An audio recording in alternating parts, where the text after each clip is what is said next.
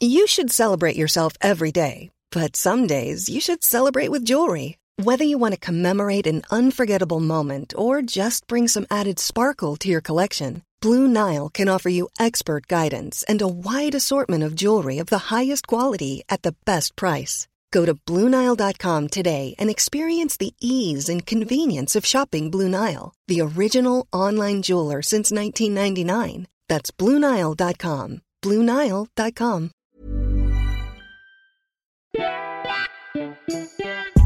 Bienvenidas a Ellas Ahora, un espacio íntimo donde podrás conocer lo que hay detrás de esas mujeres que están escribiendo sus propias historias en los ámbitos de deporte, arte y negocios. Yo soy Andrea Rioseco y yo Diana Orozco. Esto es Ellas Ahora. Hoy estamos súper contentas de platicar con Jackie Jiménez Mares. Ella es abogada para el Tribunal de Justicia Administrativa de Guanajuato, tiene especialidades en Administración Pública Estatal y en Justicia Administrativa. Además, estudia una maestría en Filosofía y se especializa en temas de corrupción, lo cual aplica día a día en la nueva sala especializada de anticorrupción.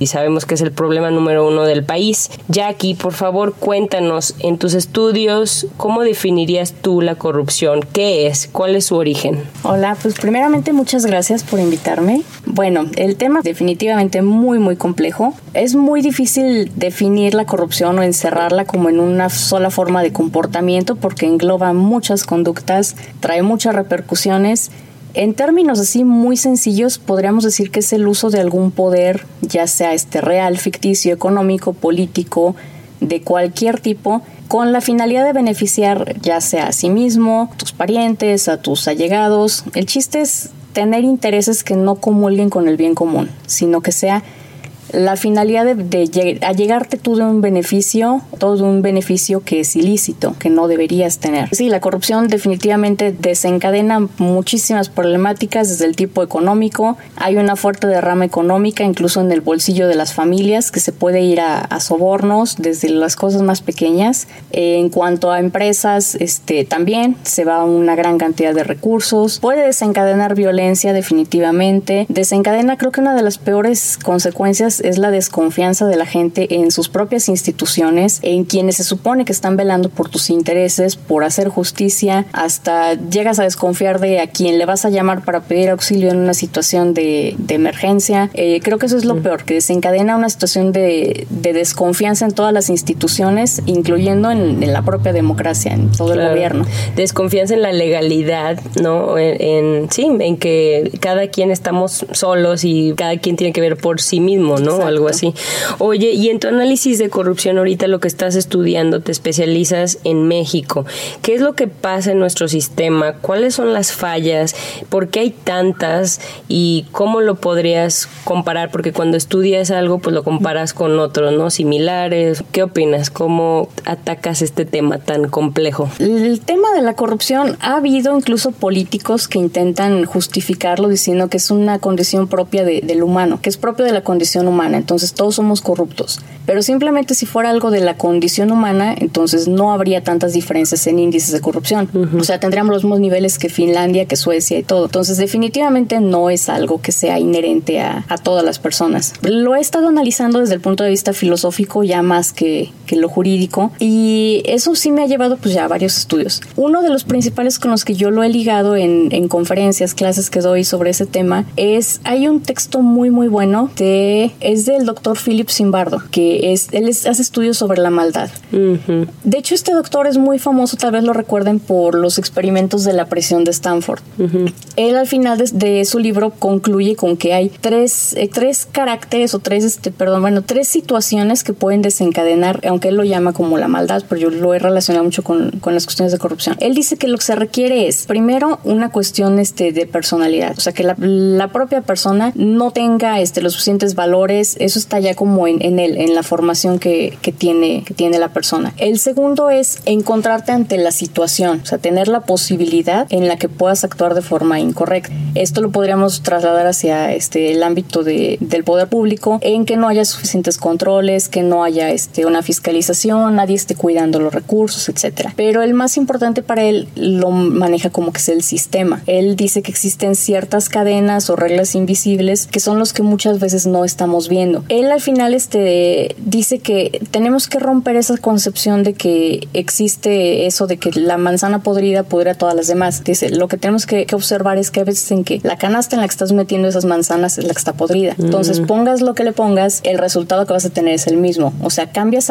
ya trasladándolo a la corrupción, cambias a un funcionario, pones a uno nuevo y de rato el problema ahí sigue. Porque lo que estás haciendo y lo que hace muchas veces el derecho es que tiene una visión como individualista, como este. Se fija en el carácter disposicional de la gente. O sea, él es malo porque él, él actúa contra, de forma contraria a la regla. Sea, hay que sancionarlo y quitarlo. Y ya, nada más él. ¿Y por qué es más fácil de alguna manera asignar la responsabilidad o la culpa, como decimos, a un funcionario a que solucionar todo un sistema, ¿no? Del que tú también eres parte, ¿no? Claro, y eso es lo que creo que es una de las fallas de, de, este sistema. Tiene muchos aciertos, claro. O sea, no, no voy a desmeditar totalmente este sistema. Sí tiene muchos aciertos, pero creo que una de las fallas es que todavía nos seguimos centrando en que el funcionario es malo, hay que sancionarlo a él. Y no estamos viendo qué es lo que le hizo tan fácil o qué le hizo pensar que podía, ajá, que podía hacer eso, que podía desviar recursos, que podía este, asignarse cosas que no debía, este, o incluso aparentar tener funciones que no tiene. O sea, cualquiera de esas conductas que encuadran en corrupción, ¿por qué se dan tanto en la misma institución, en la misma dependencia? Entonces, lo que hay que hacer, yo creo, es más bien atacar esas estructuras invisibles, romper qué es lo que, qué es lo que está pasando, por qué se normalizó en ese lugar y no tanto enfocarnos, o sea, sí, claro, sancionar al, al funcionario, pero eso es, creo que es más bien secundario. Si no atacas el sistema, pones otra vez otro funcionario nuevo, va a pasar lo mismo, porque en realidad las reglas ya se crearon en ese lugar, ya estaban desde antes. Entonces, es algo que hace este doctor en cuanto habla, pues ya que hace un análisis de lo que pasó en la presión de Stanford y en lo que ahí dice, o sea, realmente en este experimento este, eran puros estudiantes, les hace creer unos son guardias, otros son este, prisioneros, terminan desarrollando ese papel y ellos solos crean unas reglas, crean unas estructuras, termina esa situación en un caos. Eso es más o menos, aunque bueno, no, tan, no de forma tan dramática a lo mejor, pero lo que puede ocurrir ya en, la administración pública. Yo he estado relacionando mucho este, el problema de la corrupción con estos estudios que hace este doctor, con algunos otros experimentos, con algunos otros libros, e incluso también este, hay una pequeña falla ahí en cuanto a que el sistema está un poco más enfocado en cuidar recursos públicos, creo. Se enfoca más en cuanto, en la cuantía de, del daño y no tanto en que la corrupción es corrupción aunque no te hayas robado un peso, mm. aunque no, este, la conducta no te haya beneficiado con nada, este, y sí todavía tenemos como que un poquito de esas estructuras en, en esa nueva ley en la que... O sea, muy literales, ¿no? O sea, la corrupción muy literal. ¿Se robó dinero o no se robó dinero? ¿O lo distribuyó para sus fondos o no? Y pero todo lo demás que engloba ese comportamiento corrupto no lo estamos cuantificando o algo así. Exacto, incluso en que hay un beneficio si lo devuelves, si mm. confiesas, si era poquito. Y creo que a lo mejor ese tipo de cosas de, beneficios por cuantía y todo podrán funcionar en otras áreas del derecho. Pero creo que tratándose de un tema de la corrupción, no hay poquita corrupción o mucha corrupción. O sea, el acto no fue un poquito corrupto porque nada más eran 10 pesos, ni es muy corrupto porque sean 10 millones. O sea, la corrupción está desde el hecho en el que tú te beneficias utilizando tu puesto que debería ser para representar a otras personas y por eso estás realmente en el poder público, no porque tienes el privilegio de poder abrir la caja y agarrar el dinero. O sea, se te está dando la oportunidad de representar a todas las otras personas y de precisamente en beneficio de ellos o en representación de ellos, utilizar esos recursos para obras que los beneficien. Entonces, en, ya viéndolo desde ese esquema y casi que si nos remontamos así hasta el contrato social de Rousseau y todo, o sea, definitivamente la corrupción no lo puedes ver como una cuestión de, de si era mucho dinero o si era poco.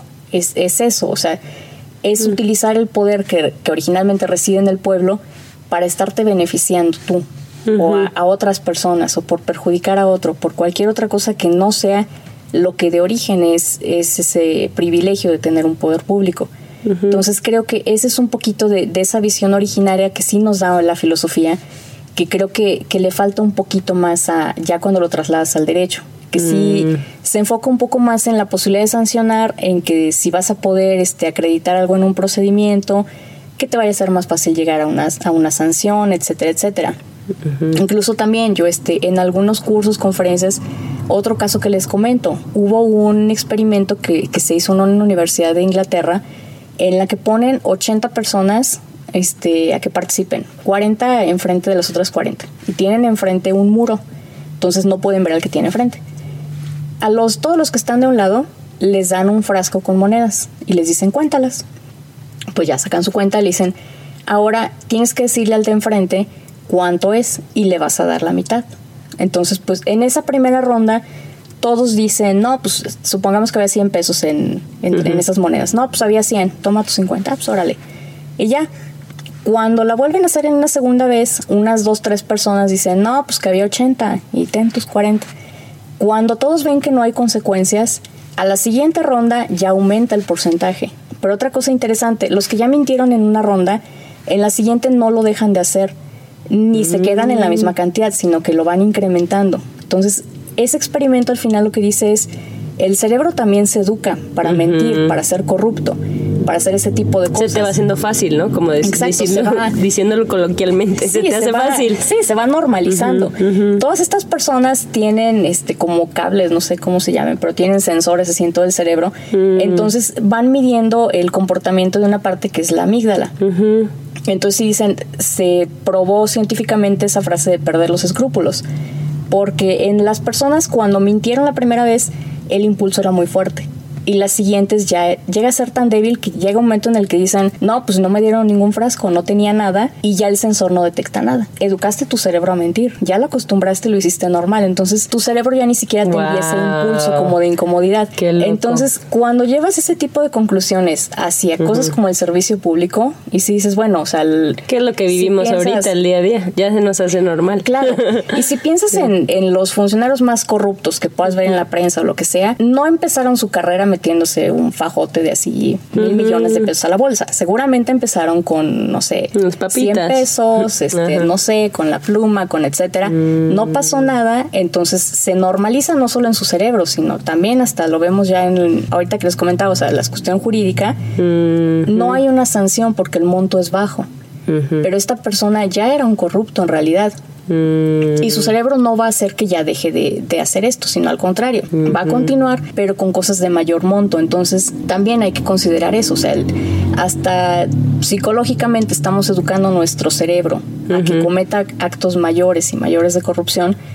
Si lo combinas con un sistema que te perdona cuando es poquito o cuando lo devuelves, cuando este, tú confiesas, este, colaboras en el procedimiento, en realidad no estás erradicando de tu cerebro lo que ya educaste, pues, o sea, de, de ser corrupto, de seguir con esa estructura. Creo que también hace falta romper precisamente esa estructura desde que se está formando desde que cometiste un acto pequeño.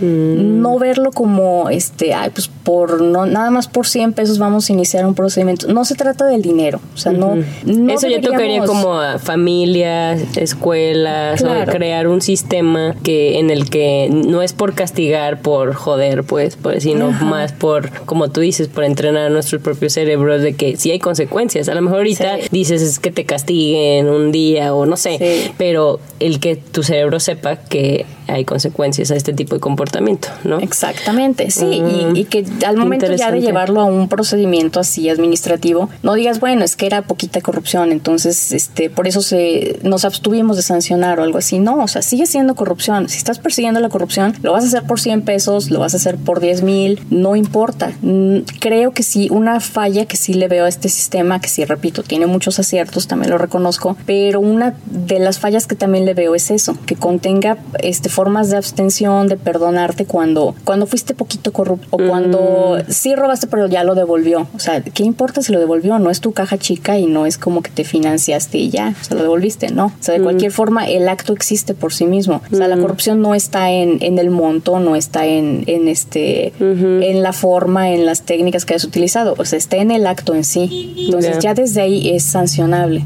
Mm, oye, y este cuando dices el sistema, ¿te refieres al sistema legal actual en México o el sistema legal, los sistemas legales en el mundo o en general? Es más que nada lo enfoco al sistema nacional anticorrupción, al que, Ah, al que tenemos actual. ya este recién creado en México. Mm. Sí ha habido esfuerzos anticorrupción desde los años 80 más o menos ya en la agenda pública de México. Sigue evolucionando, claro. O sea, sí creo que no hemos llegado al todavía al- a un sistema que sí vaya a ser eficaz para, para poder combatir la corrupción. Creo que este nos acerca un poco más, pero no es el final de la cadena. Claro, De es un comienzo. este, ¿no? Sí, claro. ¿Y este en base a qué lo hicieron? ¿O de dónde lo sacaron? Porque copiamos modelos, ¿no? Sí, de hecho sí, sí tendemos a copiar mucho modelos. Este realmente creo que se trató de, de unificar un poco que había instancias desarticuladas.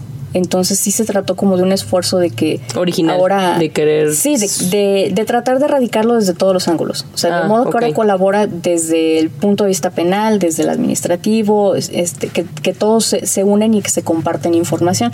Ah, Ese sí bueno. es un acierto que le veo, que si vaya, se vaya a compartir información entre todas las instancias. Entonces yo puedo iniciar un procedimiento administrativo sancionador, pero a la vez lo puedo remitir a la Fiscalía Especializada y se va a conocer también como delito. Mm. Si a lo mejor yo no lo considero una falta administrativa, tal vez como delito sí. Ah, ya, por tratar de meterlo en alguna clasificación existente, pero que no se vaya. Oye, ¿y eh, México en qué número está en nivel, en qué nivel de corrupción está comparado con el mundo? Estamos ahorita en el 135, tengo entendido, como de 176 más o menos. Este, los primeros obviamente pues, son los menos corruptos, entonces sí Ah. estamos como que en la escala de, de los, De más los corruptos, peores. obviamente, sí. Wow. En América Latina somos el número 6, el Ah, número uno es wow. Venezuela. Para los que nos comparan con Venezuela, no pues, pero por ahí vamos. Ahí vamos. ahí vamos, ya casi llegamos, no, Wow. tenemos chance. ¿El Sí. número seis? Estamos en el número 6 en América Latina, de, de los países más corruptos.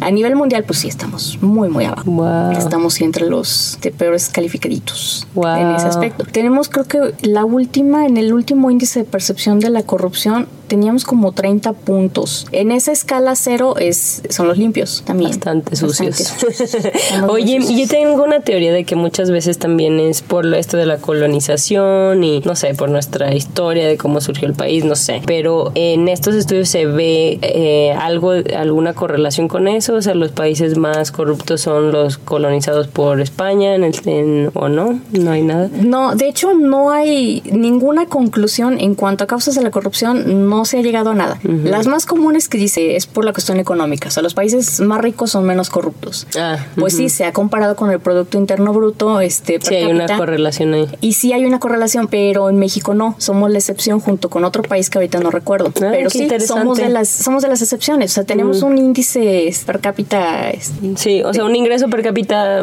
saludable se puede ajá, decir. Sí, que, que se compara con los países que son mucho menos corruptos que México. Ah, ya, pero no. Planning for your next trip?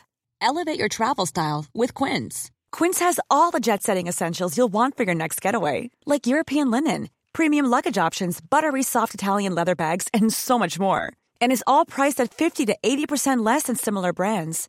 Plus, Quince only works with factories that use safe and ethical manufacturing practices. Pack your bags with high-quality essentials you'll be wearing for vacations to come with Quince. Go to quince.com slash pack for free shipping and 365-day returns. No es el caso. No, o sea, también somos este, corruptos. sí, también se, se comparó con este la cuestión educativa. Para eso se, Mm, se hizo un comparativo con la prueba PISA, que es la que más o menos checa pues de los en cuanto a nivel educativo. Y también este tenemos un nivel educativo que correspondería a países que tienen calificaciones más sanas en corrupción. Entonces tampoco se puede relacionar con eso. Y hubo otro que, que tiene que ver con la satisfacción con el nivel de democracia. Y también México es excepción. Entonces realmente el caso de México sí es, Es muy único. Es único. Es, excepción en, en cuanto este a, a un comparativo con todos los, con cualquier tipo de, de estadística, con lo que lo quieras medir, salimos como excepción.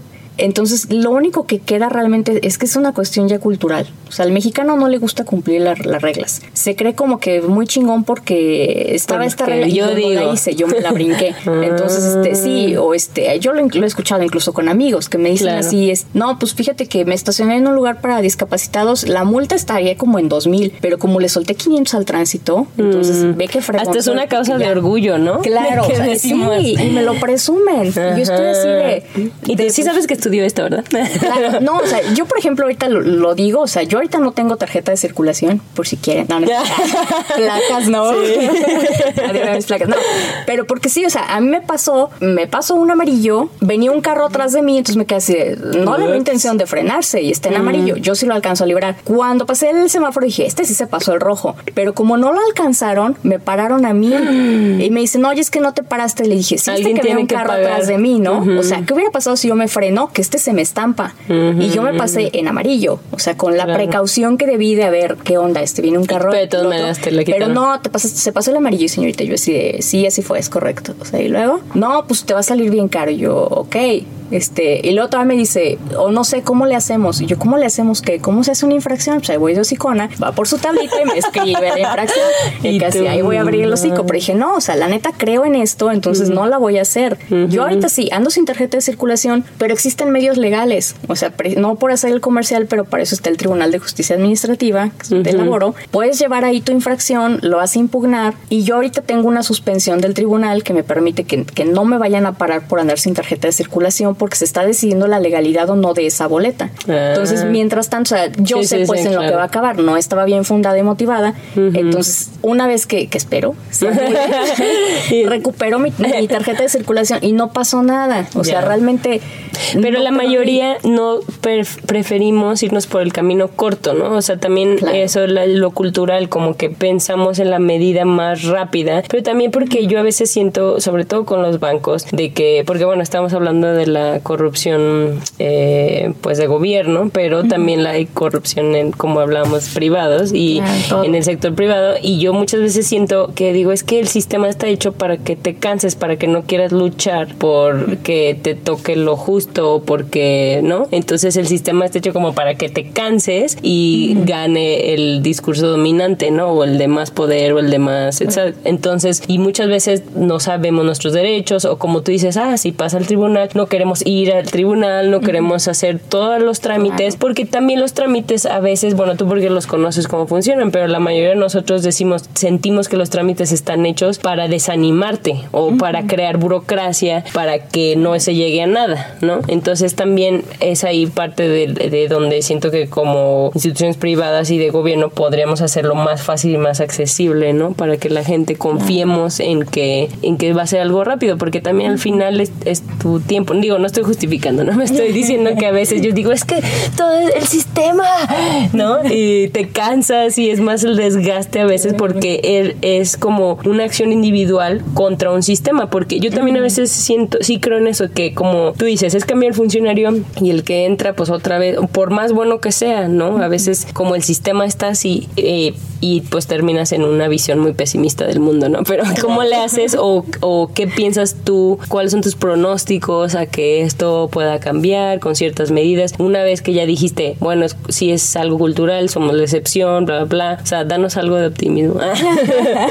Yo creo que no hay más que, que no, no limitarnos, no tener una visión así tan, tan inmediata de las cosas, ¿no? O sea, por ejemplo, lo que decíamos de, de hasta eso del tránsito, ¿no? O sea, tú lo piensas así, como ya, ya solté este 200, 500 pesos, no sé, y se acabó el problema, ok, pero después piénsalo como a un largo plazo. O sea, va a llegar un momento en el que ya después te quejas de que ya no te estacionaste en el cajón este, discapacitados. Estabas en uno que ni al caso, o sea, uno normal, o este, no te pasaste, o sea, te pasaste en verde y de todos modos te pararon y todo. Llega un momento en el que también dices, ah, no, malditos corruptos y todo, o sea, ya no, te dejan hacer nada. No, porque tú, tú fuiste el que empezaste a ofrecer ese dinero, tú le enseñaste. a dar los incentivos incorrectos. Claro, tú le enseñaste a ese funcionario en realidad a que tiene otra forma de obtener ingreso extra, o sea, y que está bien, porque pues tú, tú lo hiciste entonces ahora, ¿por qué te quejas de que ya no te dejan hacer nada y ya no puedes ni andar circulando así tranquilamente porque ya pasó esto? Mm, este, puede pasar en el caso de, también, o sea, sí entiendo la cuestión de trámites. Sí. Este, sí, sí pareciera, ¿no? Como que ya, ya logré mi trámite, ya lo tengo. Pero cuando ves todo el dinero que se voló Duarte, dices, ah, maldita corrupción, o sea, qué pedo, ¿cómo empezó? Colaboraste con eso. Entonces yo creo que es un poquito lo que nos falta, o sea, esa visión como, como que abrir un poquito más nuestra mente. No se trata de que soluciones tu problemita ahorita. O sea, que, que, sí, no, no estoy minimizando pues las, las problemáticas de la gente, pues, pero ya piénsalo a una escala más grande. O sea, ¿qué es lo que, cuál es el país que estás creando? o en dónde va a acabar esto, porque no porque ya le diste 500 al tránsito, él no lo vuelve a hacer y no, no lo va a pedir. O sea, no o no creas que, que, ya esta quincena obtuvo un ingreso mayor y, y, la otra ya va a vivir con menos. No, a lo mejor ya le creaste, o sea, a todos. O sea, si te bajan el sueldo, yo creo que ya no sabrías ni qué hacer. Claro. Pero en un momento lo tenías y la librabas. Entonces lo mismo, no creas que va a aprender a vivir con menos. Pero es que también, a veces, por un lado, o sea, me gusta lo que me, lo que estás sugiriendo porque dices, es tú tomar responsabilidad y tú decir, soy parte de, y no, y ser activo en eso, pero también muchas veces, a veces veces te sientes como que, sí, pero ¿por qué yo voy a hacer esto cuando todo el sistema, o sea, sí te entiendo, si tú no lo haces, pues contribuyes, pero si lo haces, también te sientes tonto, ¿no? Y siento que muchas personas eh, así pensamos o, así se piensa en ciertas circunstancias porque dices, pero yo no voy a ayudar a que, o sea, no le van a pagar más a este policía o a este tránsito o a este, no sé, funcionario cuando es es que hay muchísimos casos como que no podemos hablar de uno solo pero a veces dices no le van a pagar más eh, y esto no va a hacer la diferencia entonces nos sentimos mucho como que esto no va a ser la diferencia y tú lo que dices deberemos debemos de sentirnos como que sí va a ser la diferencia no exactamente porque aparte te están viendo tus amigos tus hijos tú no entonces creer en esa en esa relación supongo exactamente sí es lo que comentaba de, de ver esas como que esa esas reglas invisibles esa estructura que ya creamos, que no solamente se da en las dependencias, en lo público y todo, o sea, en la familia también y en todos lados, o sea, sí se crean como que esas, esas reglas así. Esas dinámicas raras. Y sí, pudiera parecer pues que, que, el hecho de que uno no colabore no hace gran diferencia. Hace rato comentaba de los estudios de este doctor, que no, ni dije cómo se llamaba, pero el libro que, el que estoy estudiando, es el efecto Lucifer. Mm. El doctor Simbardo, después de esto, precisamente algo así pasó, ¿eh? Le comentaban así en entrevistas, como de, pues sí, ya dijiste mucho de cómo se hace la maldad, los orígenes y todo. Pero pues que ya nos quedamos así o qué onda. Prácticamente pasó lo mismo. En una entrevista le decían, da una esperanza, ¿no? ¿Qué onda? Él tiene otro libro, ahorita no recuerdo bien el título, pero sí es algo así como del efecto del héroe, algo así habla del héroe, hmm. que pareciera como una palabra así mayúscula o como que es demasiado, pero él lo que dice es, en una sociedad así como ya podrida, el que no le entra es un héroe. Y él ahí incluso ah. lo maneja como desde el punto de psicología hasta infantil. Claro. Él habla de la creencia. Sentirte orgulloso claro, de tus pequeñas acciones, pero que te dé orgullo. Él lo dice así como de, educa a tus hijos así, diles, va a llegar un momento que tú vas a saber cuándo, en el que mm. se te va a ofrecer una oportunidad de hacer algo malo y no lo vas a hacer y eso te va a hacer un héroe. Entonces te dicen como ah, programa eso en la mente de, de hasta los niños y va a llegar el momento en el que a lo mejor y, y, pasa eso, ¿no? Se te ofrece un soborno, va a hacer eso. Cuando no lo aceptes, eso te hizo el héroe. Entonces, si pudiéramos tener una sociedad con más héroes, sí tiene salvación esta, toda esta cuestión. La ah, cosa es precisamente ir venciendo esas cosas, o sea, tanto la visión sistemática, pues, o sea, todas esas reglas así, irlas desentrañando, ver de dónde se originó y no nada más ya hasta que se dio el problema, sino que desde el inicio ver las causas. Con esto se puede erradicar la, la posibilidad de que haya una situación en la que incurras en eso, pero a la vez ya reforzaste valores con esta cuestión de personalidad. Entonces, como que tomas esos tres elementos de, de, lo que él llama el efecto Lucifer y los vuelves ahora para en cuanto a ser un héroe.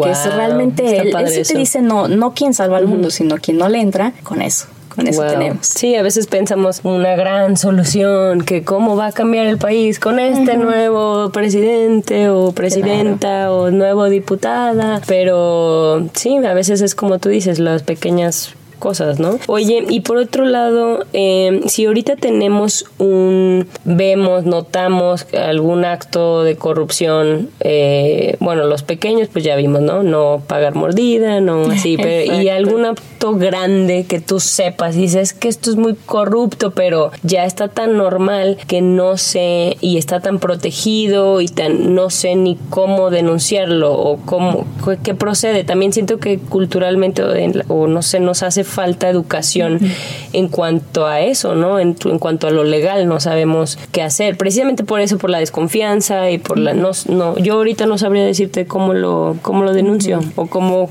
juntas evidencia o cómo se hace. En eso sí, sí creo que hace falta echarle un poquito más de ganas en la difusión. O sea, por ejemplo, yo también cuando les digo a mis amigos eso de, con eso de, de las multas de tránsito, sí, pues impúgnala y cómo, en qué tribunal, todo. Sí, hace falta mucho cultura pues de, de la denuncia. En cuanto a actos así mayores, de corrupción, eso es otro de los que sí considero un acierto de, este Sistema Nacional Anticorrupción. Se crean plataformas ya en línea, entonces puedes hacer denuncias anónimas.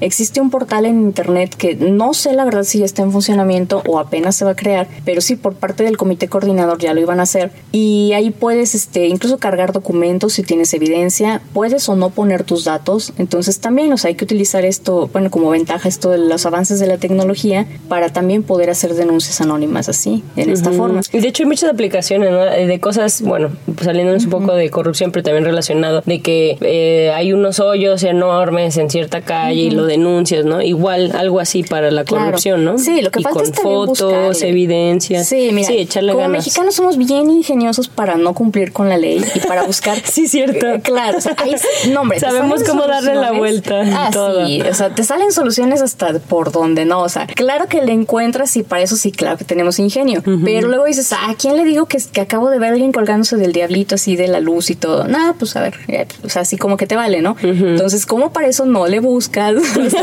es Sí, ¿verdad? que no, sí, o sea, es o no la buscas no porque dices, ay, pues Pero- ah, está bien, no me afecta. ¿no? Claro. Y a lo mejor un día lo hago yo y no me gustaría que a mí me denunciaran, Exacto, ¿no? sí, pero exactamente, pero cuando al, al que se le colgaron de la luz, por ejemplo, dice que, ¿por qué na- que nadie vio, que no sé qué? O sea, ahí sí, ahí sí te calaría, ¿no? Cuando separas tú. Entonces, o sea, cuidar es eso.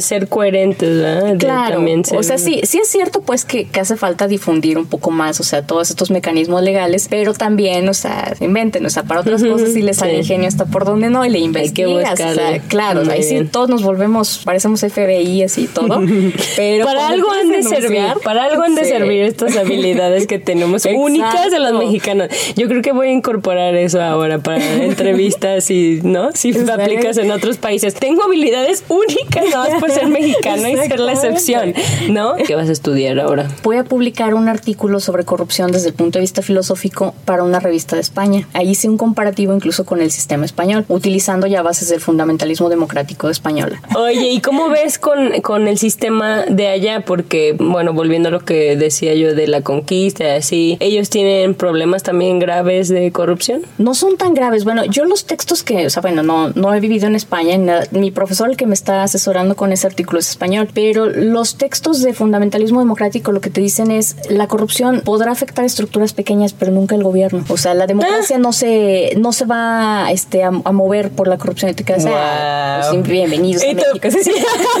Y tú cierras el libro. No me sirve.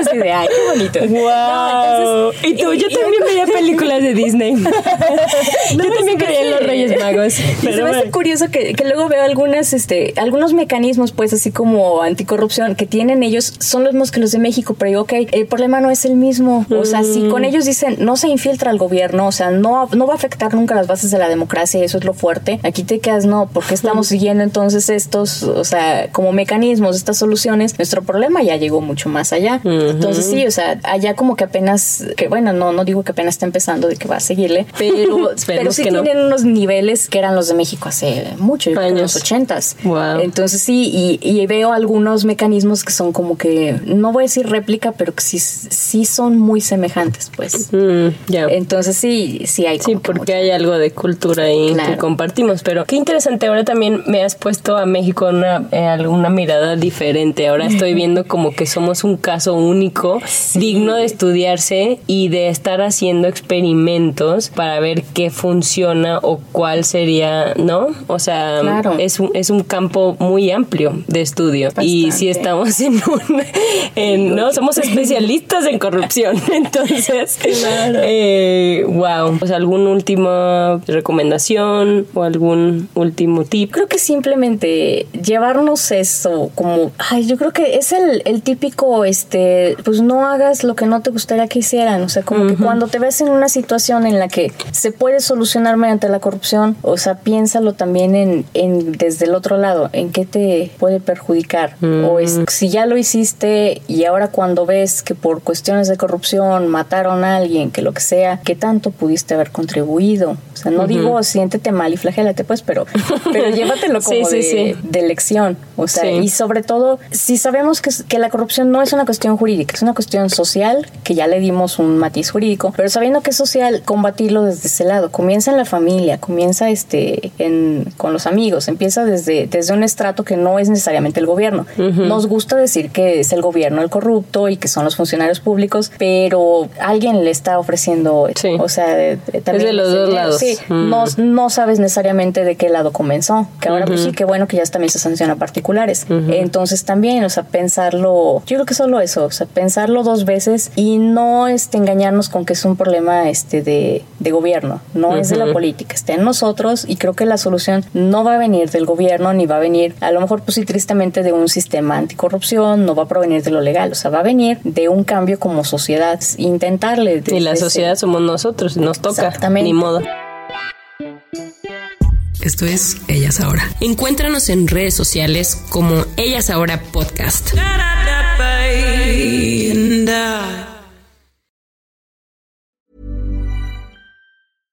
How would you like to look five years younger? In a clinical study, people that had volume added with Juvederm Voluma XC in the cheeks perceived themselves as looking five years younger at six months after treatment. Look younger, feel like you. Add volume for lift and contour in the cheeks with Juvederm Voluma XC. Reverse signs of aging by adding volume to smooth laugh lines with Juvederm Volure XC. For important safety information and to find a licensed specialist, visit juvederm.com. That's J U V E D E R M.com. Not for people with severe allergic reactions, allergies to lidocaine, or the proteins used in Juvederm. Common side effects include injection site redness, swelling, pain, tenderness, firmness, lumps, bumps, bruising, discoloration, or itching. There's a risk of unintentional injection into a blood vessel, which can cause vision abnormalities, blindness, stroke, temporary scabs, or scarring. Talk to a licensed specialist to find out if it's right for you.